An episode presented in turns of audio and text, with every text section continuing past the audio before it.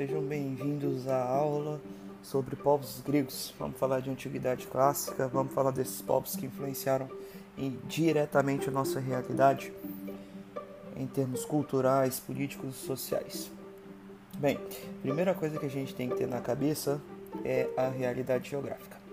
Tá? Quando a gente fala de povos gregos, vamos lembrar que eles se localizavam numa região que possuía um território extremamente acidentado, território extremamente recortado, o que dificultava a comunicação de uma região com a outra e seria o ponto importante para a gente compreender o desenvolvimento de núcleos urbanos que possuiriam essa autonomia. No primeiro momento, a gente vai falar dessas famílias que vão crescer, se desenvolver, né? elas que seriam identificadas como genos, e posteriormente a consolidação das polis, que, de, que seria justamente resultado do desenvolvimento desses genes e formação da demos, né?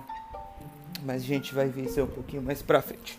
Primeira coisa, é, esse território é acidentado, que a gente fala da sociedade grega, ele é um território que tem um acesso ao mar, certo? Então a gente observa que uma boa parte dos povos gregos estavam justamente em ilhas. O arquipélago é um, uma formação que faz parte aí dos povos gregos. E junto com esse território, com esse terreno acidentado, isso possibilitaria o desenvolvimento desses núcleos autônomos. Tá? É uma sociedade que vai se caracterizar pela presença de um modo de produção escravista, uma escravidão que é diferente do que a gente é, observou no, na realidade americana, uma escravidão que tinha uma configuração diferente. Em termos de influências culturais na nossa realidade, da cultura ocidental, nós temos inúmeros elementos aí que derivam diretamente dos povos gregos. Quando a gente vai falar de Grécia, nós temos algumas fases bem específicas. O primeiro período é o período pré-homérico, é o momento de povoamento da Grécia, certo? É um período aí que vai aproximadamente 2800 a 1000, 1100 a.C. Depois temos o período homérico, que a gente tem a narrativa da Ilíada e da Odisseia. O nome faz alusão a Homero, a quem é atribuída a escrita desses poemas, apesar de que os estudos mais recentes indicam que ele não os criou, mas simplesmente compilou histórias que já eram contadas ali. Período que vai aí até 800 a.C. Depois temos o período arcaico, que é o momento que a gente observa a formação das cidades-estado, as polis. Né? Então a gente tem a polis, sendo o grande centro, que vai até aproximadamente século V a.C. Seguido pelo período clássico, que é o momento de ápice, vai mais ou menos do ano de 500 a 336 a.C. Depois o período helenístico, que vai até 146 a.C. Né? No período helenístico é o momento que a gente observa, foi observado o domínio dos macedônicos sobre esse território grego. Certo? Primeiro ponto que a gente vai destacar é o período pré-homérico, é o momento que a gente fala da civilização creto-micênica, isso pela presença dos cretenses e dos aqueus, os cretenses que estabeleceram uma talassocracia. Vamos lembrar quando a gente fala de talassocracia, nós estamos falando de uma realidade em que o poder está atrelado à atividade marítima. Nesse caso, a gente vai falar de comércio marítimo muito forte e também um processo de expansão. A ilha de Creta recebe um destaque muito grande porque era um ponto de encontro é, dos povos da Grécia continental, né, com o pessoal da Mesopotâmia, com os povos que vinham da região do Egito. Então nós tivemos um desenvolvimento cultural muito grande, né, um desenvolvimento em que a arte é extremamente valorizada e um comércio muito forte certo? É, nós também tivemos destaque para o desenvolvimento de uma escrita, que seria identificada como escrita silábica, e as mulheres com relativo destaque, não por autonomia, mas por uma importância histórica.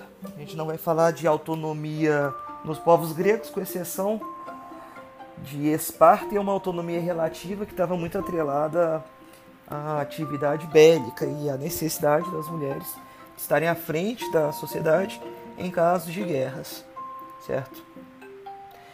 É, em relação à porção continental, nós temos os aqueus se destacando e os aqueus iniciam um processo de expansão em que eles dominariam os cretenses, mas manteriam alguns de seus algumas de suas perspectivas, algumas de suas realidades. Então a cultura é mantida por um período. É um momento também que a gente observa é, nesse processo, aí a partir do ano 2000, uma ocupação de vários povos, como os jônios, os eólios e os dórios. Aí a gente também faz uma ponte com o desenvolvimento arquitetônico da sociedade grega, em que nós vamos falar dos estilos, né? Então temos estilo dórico e é muito fácil para vocês identificarem, só olharem os capitéis.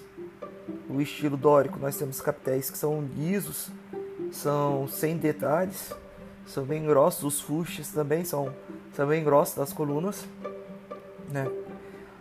O estilo jônico é um estilo que nós observamos, observamos a presença de espirais e tem o estilo coríntio também com folhagens. Então tá saindo é coríntio. Tranquilo? É, nesse momento também que a gente vai observar desses povos e aí os dórios com uma violência muito grande, é, o contato entre esses povos resultaria na primeira diáspora, em que nós temos pessoas fugindo para as ilhas do Mar Egeu, colonizando também a região da Ásia Menor. Então a gente observa esse processo de expansão territorial. São os pontos principais aí do que a gente já chamar de período pré-homérico. No período homérico é o momento que a gente observa a consolidação dos genos, que é liderado pelo pater. A propriedade ela é coletiva, né? Vamos falar que esse pater é o membro mais velho do grupo. Essa propriedade é coletiva, eles tinham agricultura e pastoreio como principais atividades e os genos estão se consolidando. Quem estava mais próximo do pater estava mais alto na hierarquia. É o momento também que a gente observa a realidade sendo orientada e muito acessível pelos poemas, né? De Homero, temos que fazer ressalva porque há uma ligação com deuses, então a presença da mitologia é muito forte nesse período. Mas é um momento que a gente observou o aumento e que foi observado o aumento da população, né, dos genos e o consumo também, o que resultaria em conflitos. Alguns genos se unem, formariam as frátrias.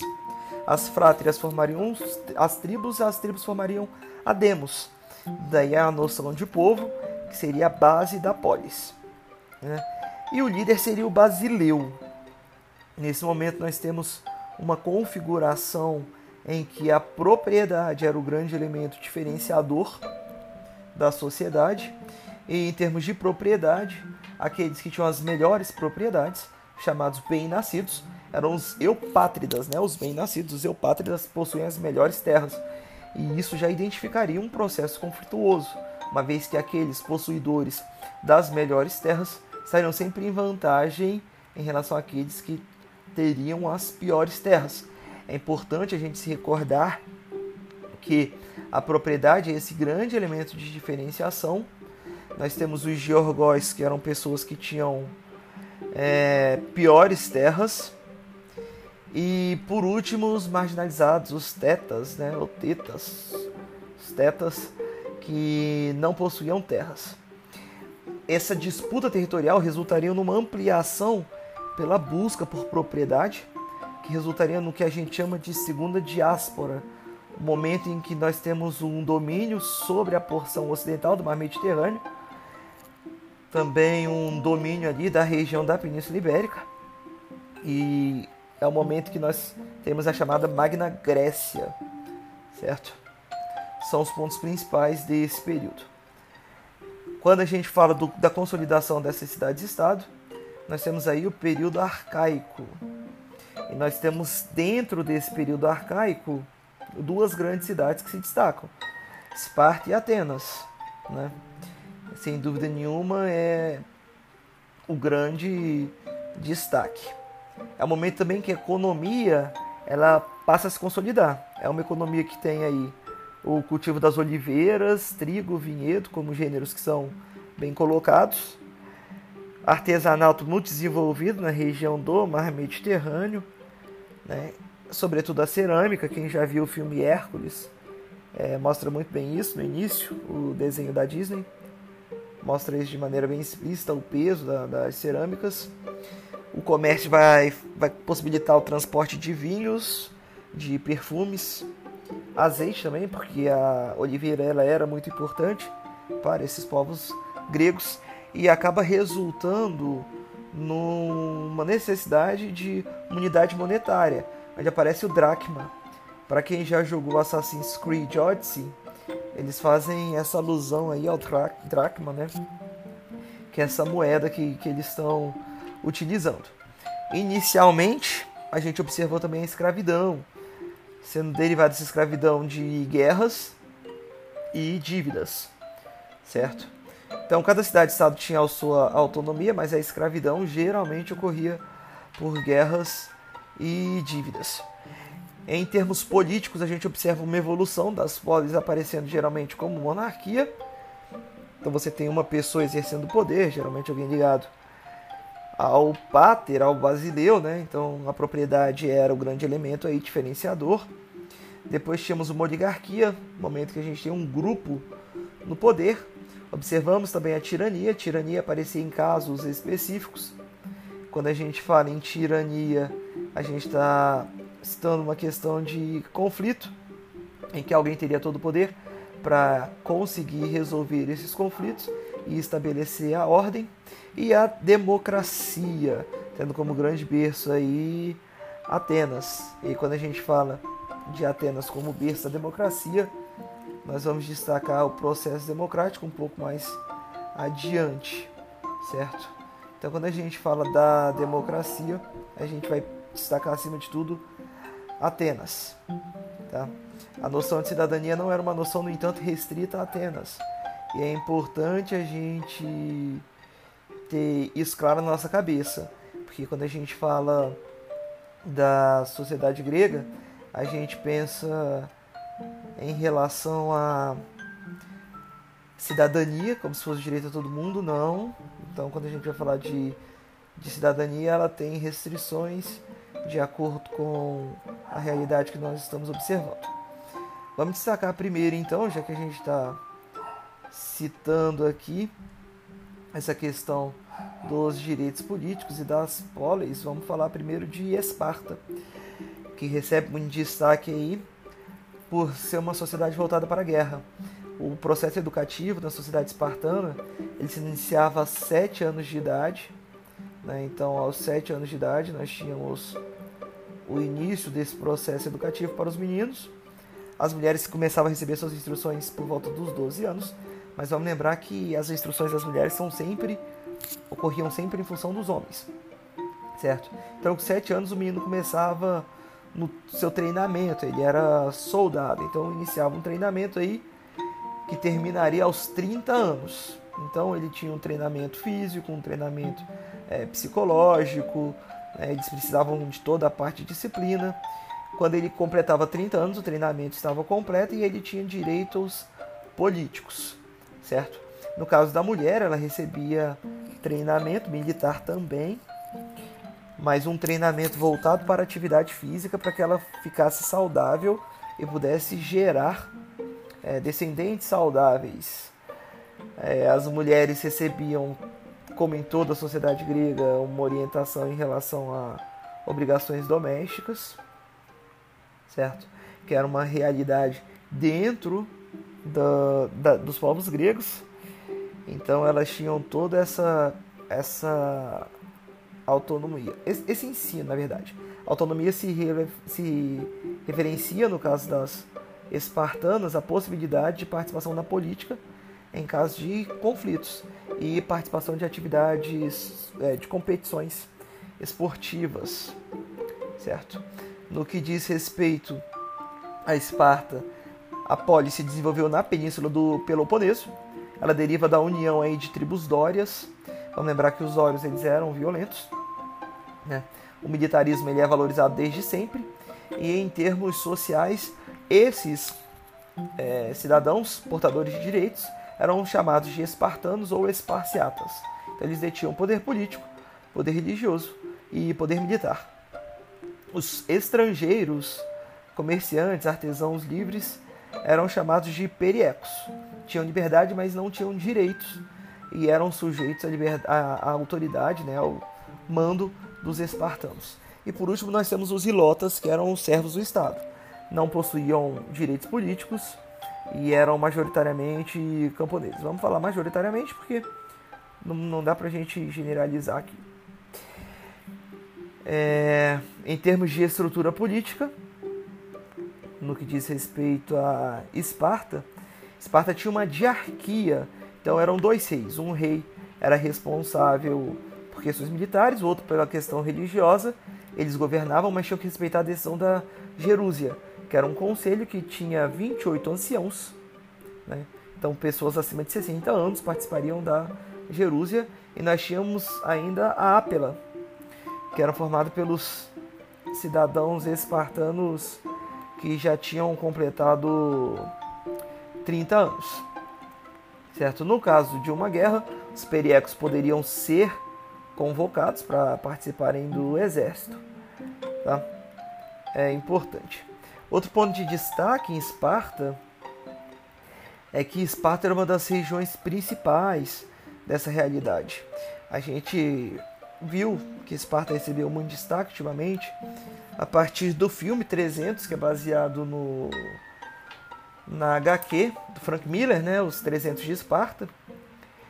Frank Miller, se não estou enganado, Os 300 de Esparta, que narraria a Batalha de Termópilas, em que eles usaram conhecimento geográfico para diminuir a vantagem dos persas e lutarem de igual para igual, até que teriam sido traídos e encurralados e exterminados pelos persas. E depois também a gente vai falar da Guerra do Peloponeso, que ocorreria entre 431 a 404, que os espartanos venceriam, mas toda a sociedade grega ela, ela estaria é, submissa ao poder primeiro de Tebas e depois dos macedônicos. Tá? Eles eram politeístas, os espartanos, e tinham como principal deusa, como principal deusa Atena. Então, que era a deusa da sabedoria, mas da guerra também. A gente destaca isso. Em relação a Atenas, eles se desenvolveram na região da Ática. Na sua região, nós tivemos união entre os aqueus, eólios e os jônios. Inicialmente, os eupátridas dominavam. É, a administração era feita por nove arcontes, que cuidavam do exército, da religião e do poder judiciário. E o Areópago era responsável por esse controle dos arcontes. Como o comércio cresceu bastante, nós, foi observado na sociedade ateniense uma, uma reconfiguração social, em que os eupátridas estavam no topo, que eram os grandes proprietários, tinham as melhores terras.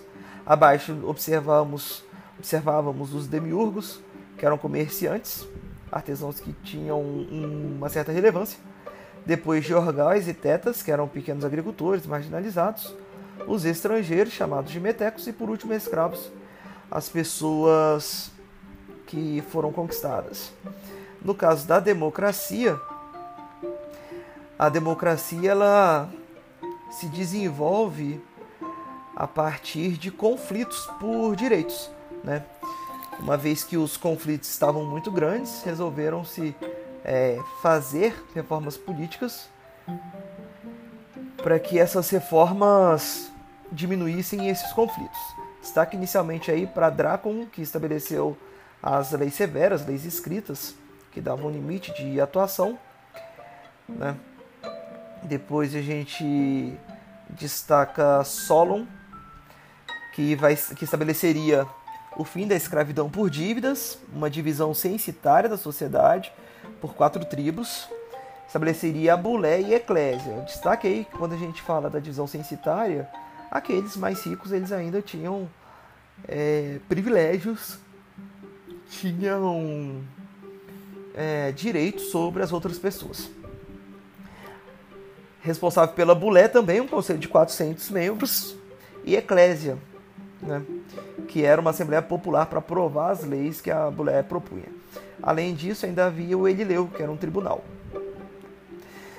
Nós destacamos alguns tiranos que fizeram obras públicas para diminuir atritos, gerar empregos.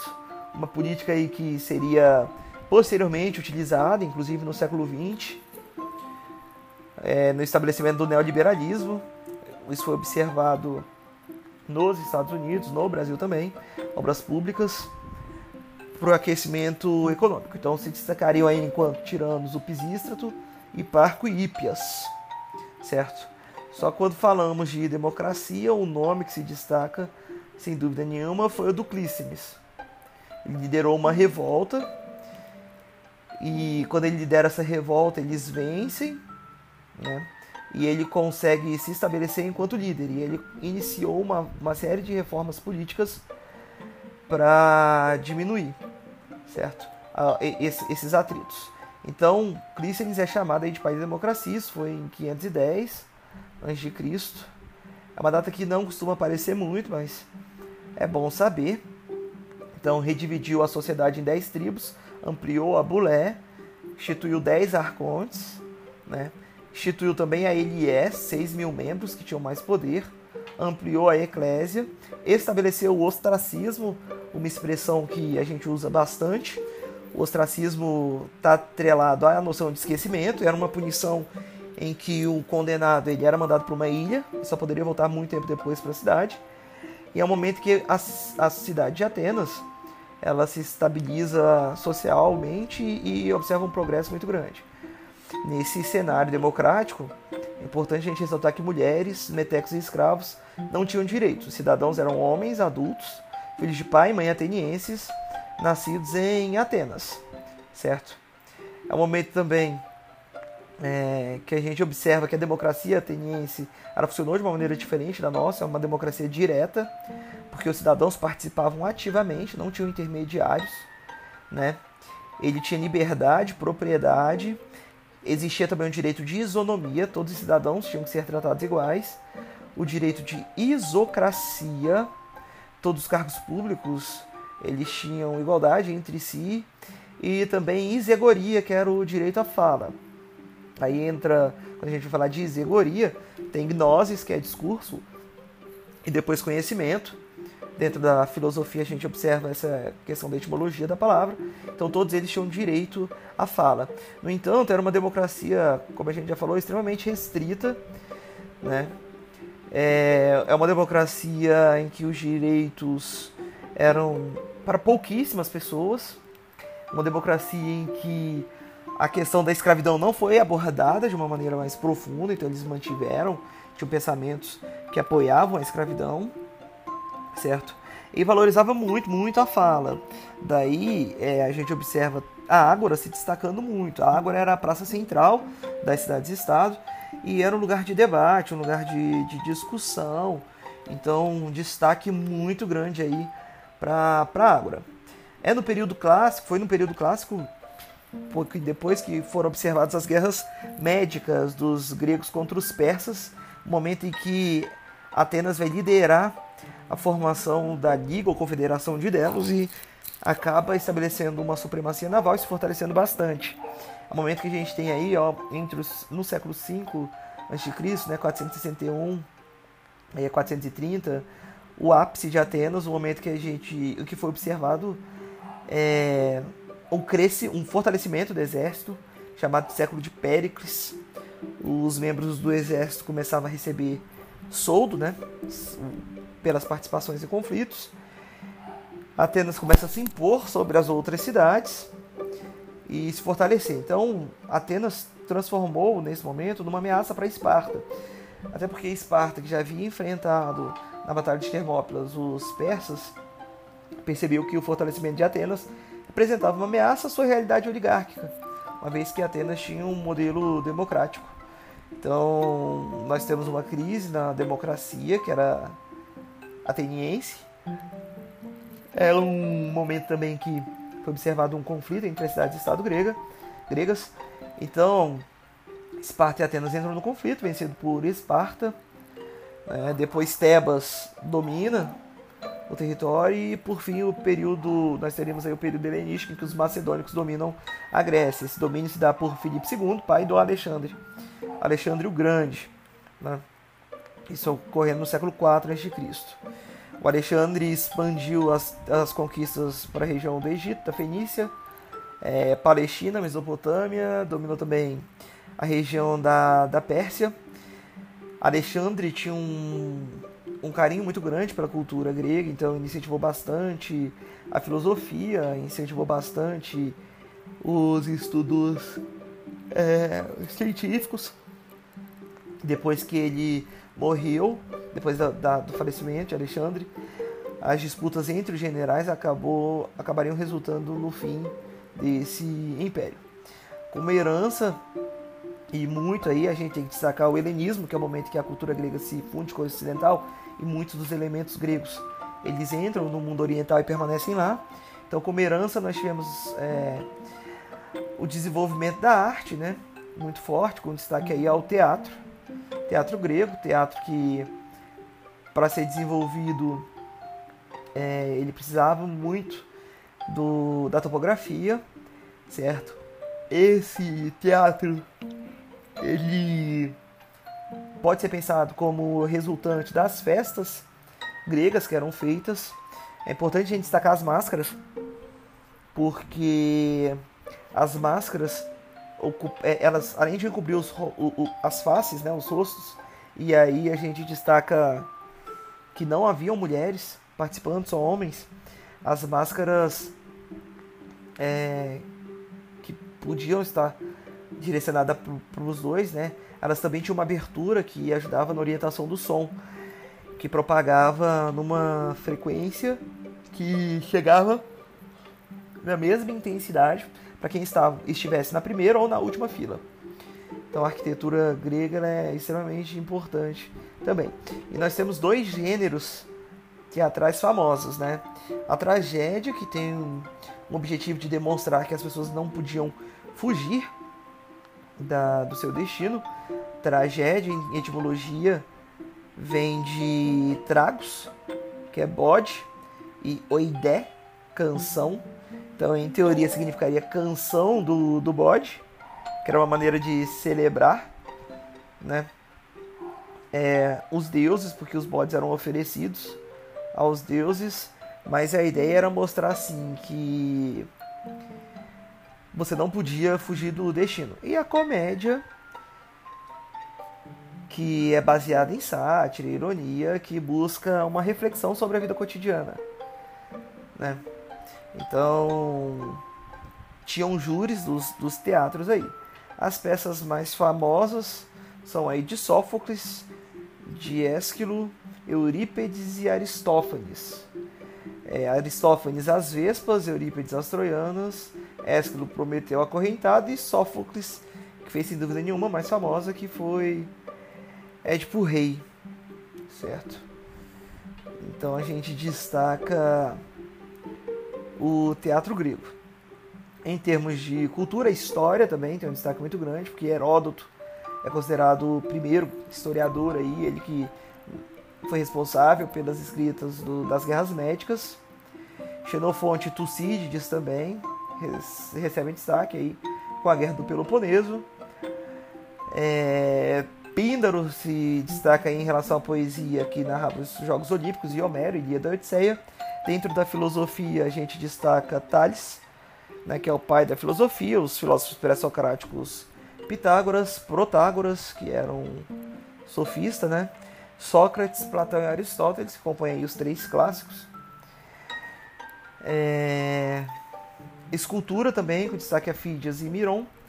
Nas ciências, desenvolvendo, Hipócrates, por exemplo, que é o pai da medicina.